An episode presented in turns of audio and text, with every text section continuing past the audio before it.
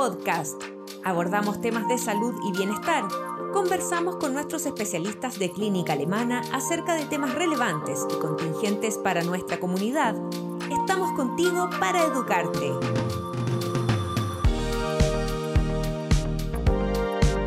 ¿Cómo están? Bienvenidos a un nuevo Alemana Podcast. En esta ocasión nos encontramos con la doctora María Gabriela Doberti y el doctor Nicolás Crisosto, ambos endocrinólogos de Clínica Alemana, con quienes conversaremos sobre el hipotiroidismo y cómo afecta en tu cuerpo. Bienvenidos y muchas gracias por estar hoy con nosotros. Hola, eh, muchas gracias por la invitación. Hola, muchas gracias por esta invitación. Esperamos poder resolver todas sus dudas respecto a esta patología que es tan frecuente en nuestra población. Así es, vamos a hablar de, eh, de, esa frecuencia también un poquito más adelante. Pero para empezar, doctora, cuéntenos, ¿qué es el hipotiroidismo?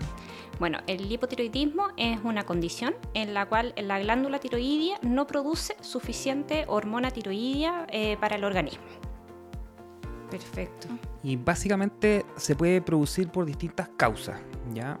Lejos la causa más frecuente es la patología autoinmune, es decir, que nuestras propias defensas se vuelven un poquito en contra de esta glándula que es la tiroides y hace que esta glándula disfuncione. Y menos frecuentemente otras causas como por ejemplo que a alguien lo operen y le saquen la tiroides por algún motivo, que haya sufrido radiación por un tratamiento por ejemplo, o otras patologías autoinmunes que se presentan de forma un poquito más aguda y que son menos frecuentes. Esas serían las, las, las causas, causas más, más, más importantes de hipotiroidismo. ¿Y qué porcentaje de la población tiene hipotiroidismo? Bueno, esto a nivel mundial eh, tenemos que diferenciar dos cosas. El hipotiroidismo clínico, es decir, aquel hipotiroidismo que se caracteriza por síntomas de los pacientes y signos clínicos bien caracterizados. Y el hipotiroidismo subclínico, que es una condición en la que básicamente hay una alteración en los exámenes de laboratorio, pero el paciente no tiene síntomas por esto es más fácil calcular la prevalencia de la primera condición del hipotiroidismo clínico, es decir, aquellos pacientes que siempre requieren tratamiento y que tienen síntomas por esta condición, y eso es alrededor en nuestro país de un 2,2%, de acuerdo a la última encuesta de salud que se hizo el año 2017. ¿ya? Eh, a nivel internacional, esa cifra es bastante parecida, va como entre un 0,5 un 5% de la población en general.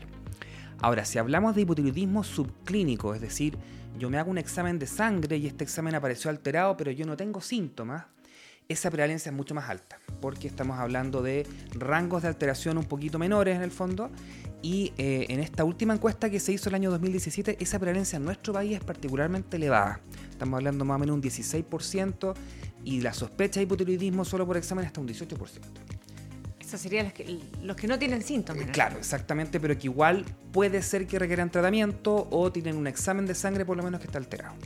Doctora, ¿y cuáles son los síntomas más característicos del hipotiroidismo? Los síntomas eh, varían ampliamente, o sea, puede haber pacientes que absolutamente no tengan ningún síntoma a síntomas leves, moderados o más severos. Y es importante que los síntomas son súper poco específicos de la enfermedad y que pueden ser, con, eh, en el fondo, pueden ser eh, confundidos con muchas otras causas. En general, lo que siempre se ha atribuido de síntomas generales de hipotiroidismo, ¿no es cierto? El fatiga, el cansancio, eh, la sequedad del de la piel, la caída del cabello. Eh, que son uno de los tantos síntomas más frecuentes, digamos. Pero también eh, hay otros como aumento de la presión arterial, aumento del colesterol, eh, falta de aire, fatiga, constipación, alteraciones menstruales. En el fondo afecta prácticamente a todos los sistemas del, del organismo cuando principalmente, y estos síntomas se dan cuando es principalmente severo. O sea, también se pueden confundir con muchas otras patologías. Ah, exactamente, sí. Claro, hay que pensar que el hipotiroidismo lo que ocurre es que nos está fallando una glándula que produce una hormona que es la que determina la velocidad a la que funciona todo el cuerpo. Entonces, los síntomas se derivan de que los distintos órganos del cuerpo, al bajar la cantidad de hormona, andan todos como a media máquina. Entonces, uno de los síntomas más frecuentes es la fatigabilidad. Pero si uno le pregunta en la calle a cualquier persona, ¿está fatigado? El 90% de las personas claro. están fatigadas. Entonces, mucha gente llega a la consulta pensando que tiene un hipotiroidismo por este tipo de síntomas más inespecíficos. Entonces, hay cosas más específicas, como dijo la Gaby, la sequedad de la piel, por ejemplo, la hipertensión arterial, son cosas más que afectan a órganos específicos y que son característicos del hipotiroidismo, pero en general son cosas bien difusas en el fondo y por lo tanto nosotros nos basamos mucho en los exámenes para hacer un diagnóstico correcto. En general, muchas personas asocian el hipotiroidismo a los problemas con el peso. ¿Puede producir obesidad o están siempre eh, ¿van de la mano siempre el tema del peso con el hipotiroidismo? A ver, eh, no, digamos, no, no, es, eh, no es causal de, la obesidad. Es cierto que efectivamente, eh, como hay una disminución de producción de hormona tiroidea, hay una disminución del metabolismo y efectivamente se lentece todo, pero en general no debería ser más responsable de más de 2 o 3 kilos del exceso de peso, digamos, pero no, no para ser causal de, de obesidad. Claro, hay que diferenciar que la obesidad es una condición en la que el cuerpo aumenta su cantidad de grasa. ¿ya? O sea, uno lo mide como índice de masa corporal en que uno toma solamente el peso y la talla del paciente, pero la obesidad en general es que el paciente aumentó su depósito de grasa. Y en el hipotiroidismo no ocurre eso en particular. En el hipotiroidismo el aumento de peso es porque cuando el paciente tiene un hipotiroidismo muy severo en realidad, eh, se queda con un poquito más de agua en el cuerpo. ¿Ya? Porque aumentan unas proteínas que están en los tejidos y el paciente se vuelve como una especie de esponjita y guarda más agua. Y por eso suben de peso, pero estamos hablando, como decía la Gaby, 5 kilos, 3 kilos. En cambio, un paciente con una obesidad puede aumentar 20 kilos, 30 kilos porque tiene un exceso de grasa. Y en el hipotiroidismo no ocurre eso. No hay un, aumento de la grasa, así que el hipotiroidismo no produce obesidad, en realidad. Podemos decirlo así categóricamente. El hipotiroidismo no es una causa de obesidad y cuando un paciente consulta por obesidad, salvo que tenga signos y elementos de hipotiroidismo, no tendríamos por qué estudiarlo por un hipotiroidismo, porque son cosas absolutamente separadas. O sea, puede que haya un aumento de peso, pero no ligado a una, obesidad derechamente. Exactamente. ¿Qué pacientes deberían recibir tratamiento? ¿Todos tienen que recibir tratamiento o no necesariamente? Eh, no, en general eh, hay pacientes que efectivamente los que tienen un hipotiroidismo clínico, digamos, eh, deben recibir tratamiento.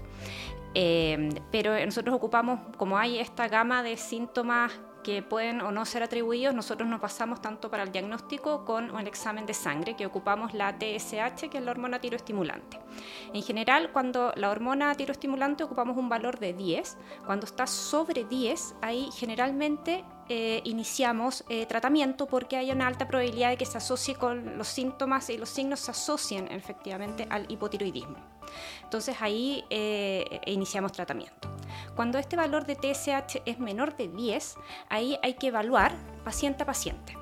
En general, en pacientes que eh, están embarazadas, mujeres en edad fértil, pacientes que eh, tienen un trastorno del ánimo, en general en estos pacientes vamos a ser más proclive a iniciar tratamiento pero este valor cuando está bajo 10 es, una, es bastante em, relativo, digamos, el inicio de tratamiento. Y en el fondo hay un grupo de pacientes en que sería más riesgoso tratar, por ejemplo, con esos valores.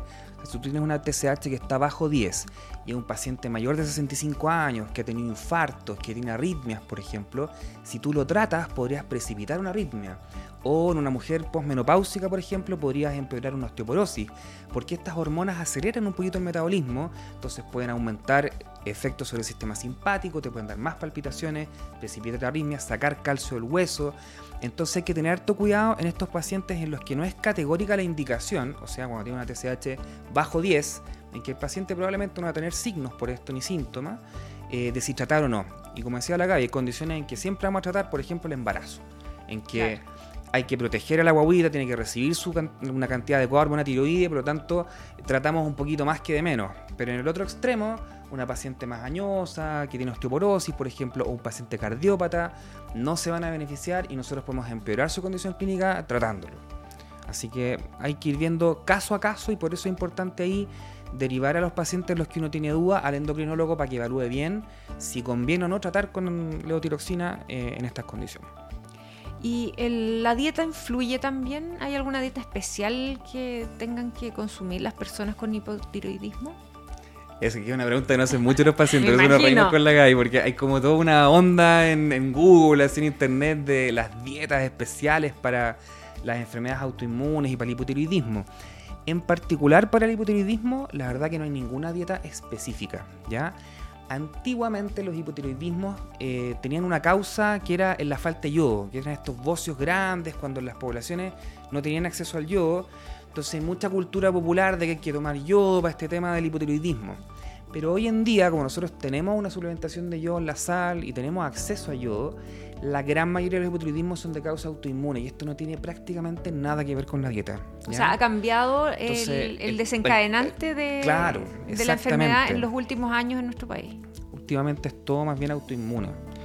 Así que, y hay muchas como modas de dietas especiales para el hipotiroidismo. La verdad que específicamente para el hipotiroidismo no es necesaria ninguna dieta en particular. Ahora, hay que tener cuidado porque estas enfermedades autoinmunes a veces están asociadas. Entonces, estos sistemas inmunes que son como autorreactivos, tal como producen un hipotiroidismo, también pueden producir, por ejemplo, una enfermedad celíaca. Y en la enfermedad celíaca sí es importante que el paciente consuma una dieta baja en gluten, pero eso no tiene nada que ver con el hipotiroidismo. Entonces a veces se mezclan estas dos cosas y la gente que hipotiroidía llega sin consumir nada de gluten para la tiroides. No, no tiene nada que ver eso. ¿ya? Son enfermedades separadas, pueden darse concomitantemente, pero en realidad para el hipotiroidismo no hay ninguna dieta específica que vaya a mejorar la condición. Perfecto. Doctora, ¿qué condiciones frecuentes pueden simular, por ejemplo, los síntomas de un hipotiroidismo? Que alguien se puede confundir, que vaya por consultando o que no vaya pensando que es otra cosa y, en realidad tiene hipotiroidismo. Bueno, en general los trastornos del ánimo, eh, principalmente el trastorno del ánimo depresivo, digamos, es uno de los principales confundentes. Eh, principalmente por el tema de la fatiga, el cansancio, la falta o las ganas de querer hacer las cosas, digamos, eso es uno de los principales eh, enfermedades que hay que tratar de diferenciar realmente.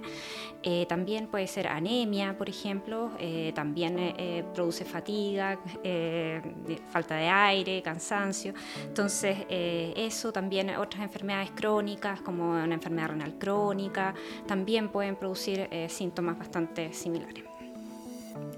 Otra cosita, la vitamina D baja también. Eso es mm. súper frecuente hoy en día, sobre todo cuando empezó el invierno. Baja la vitamina D. La vitamina D cuando está baja produce mucha fatigabilidad y síntomas como inespecíficos. Esta sensación de andar como con, poca pila en el fondo. Y es increíble como uno tratando al paciente de la hipovitaminosis D, el paciente mejora mucho. ¿ya? Y muchas veces son pacientes que piensan que tienen hipotiroidismo y los síntomas son poco parecidos. También es una condición que se suele confundir. Y los síntomas se pueden dar por separado, por ejemplo, una persona con muy buen ánimo que no tiene ningún problema de trastorno del ánimo, pero que sí pueda presentar otro tipo de síntomas. O van siempre de la mano. El, tema del trastorno del ánimo es muy común que lo presenten las personas con esta condición. Yo diría que es bien variable. O sea, hay gente que anda hipotiroidía y feliz por la vida. Impresionante, sobre todo hay gente joven. Gente joven tolera súper bien el hipotiroidismo muchas veces. Eh, no es necesario tener todos los síntomas y depende mucho cada paciente qué es lo que va a aparecer. Si es más síntomas cutáneos, por ejemplo, o más síntomas del ánimo. Eh, es súper variable. no es un cuadro así como que uno pudiese decirlo, lo diagnóstico así paso por paso. Claro. Eh, no, es muy variable la sintomatología. Por eso es que es tan difícil el diagnóstico clínico. Nosotros nos basamos mucho por eso en las hormonas la determinación hormonal es lo que te certifica que el paciente tiene o no tiene la enfermedad. ¿Y qué podría llevar, por ejemplo, una persona? Bueno, porque algunos se, hacen como rutinarios, por, ejemplo, las embarazadas. Em, pero ¿quiénes deberían hacerse estos exámenes a pesar, aparte de tener estos, estos síntomas? Em, ¿Es posible descubrirlo de otra forma? Por una casualidad, por hacerse un chequeo. Por ejemplo, si uno se hace un chequeo anual, ¿ahí puede aparecer este, esta diferencia en hormonas? Sí, perfectamente, sí. Eh, de hecho, está es cada vez más común que dentro de los chequeos generales, de hecho, estos exámenes como laborales, por ejemplo, se hacen las personas el preventivo en la empresa, aparece la TSH. Y el examen de screening es ese, es la TSH, que es eh, uno se confunde un poquito a veces la gente porque piensa que la TSH tiene que estar baja porque la hormona tiene que estar baja, pero en realidad ocurre lo contrario. Es una hormona que produce el cerebro para estimular a la tiroides. Entonces, mientras más alto es el valor de TSH, más hipotiroideo está el paciente. Y ese examen puede aparecer muchas veces en los exámenes de control habituales.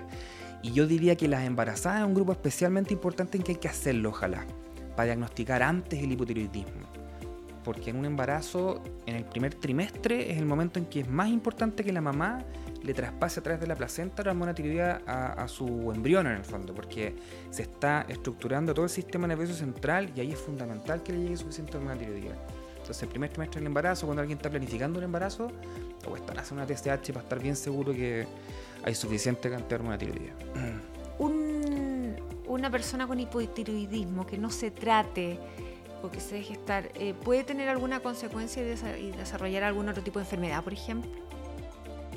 O sea, más que desarrollar, va a desarrollar los síntomas y, sin- y signos del hipotiroidismo, más que desarrollar otra enfermedad por no tratarse, sino que va, va a tener los síntomas clínicos de la, de la enfermedad. Y que pueden llegar a ser también ser- invalidantes. exactamente, pueden ser. Claro, tú puedes llegar a la UCI por un hipotiroidismo. Exacto. O sea, el, el extremo de, de, desarrollo de un hipotiroidismo no tratado se llama el coma mixedematoso, que es un paciente habitualmente añoso que nunca supo que tenía hipotiroidismo, nunca se trató y le dio, por ejemplo, una neumonía o le agregó, se agregó otra enfermedad y el paciente llega a la UCI con falla ventilatoria, con shock cardio- cardiogénico, en el fondo con un montón de complicaciones muy severas. O sea, el hipotiroidismo que no se trata nunca tiene mortalidad y tiene alta morbilidad. Doctores, ¿alguna recomendación final, algún consejo, algo que quieran comentarle a, quienes nos estén escuchando que les interesó este tema o puede que se sientan identificados con, con alguno de, los síntomas incluso de los que hemos conversado? Lo primero es que el hipotiroidismo es una enfermedad que es muy fácil de diagnosticar y tratar, ¿ya? Así que no tengan susto, no es una enfermedad grave, pero sí es importante tratarla a tiempo antes de que aparezcan todos los síntomas y signos.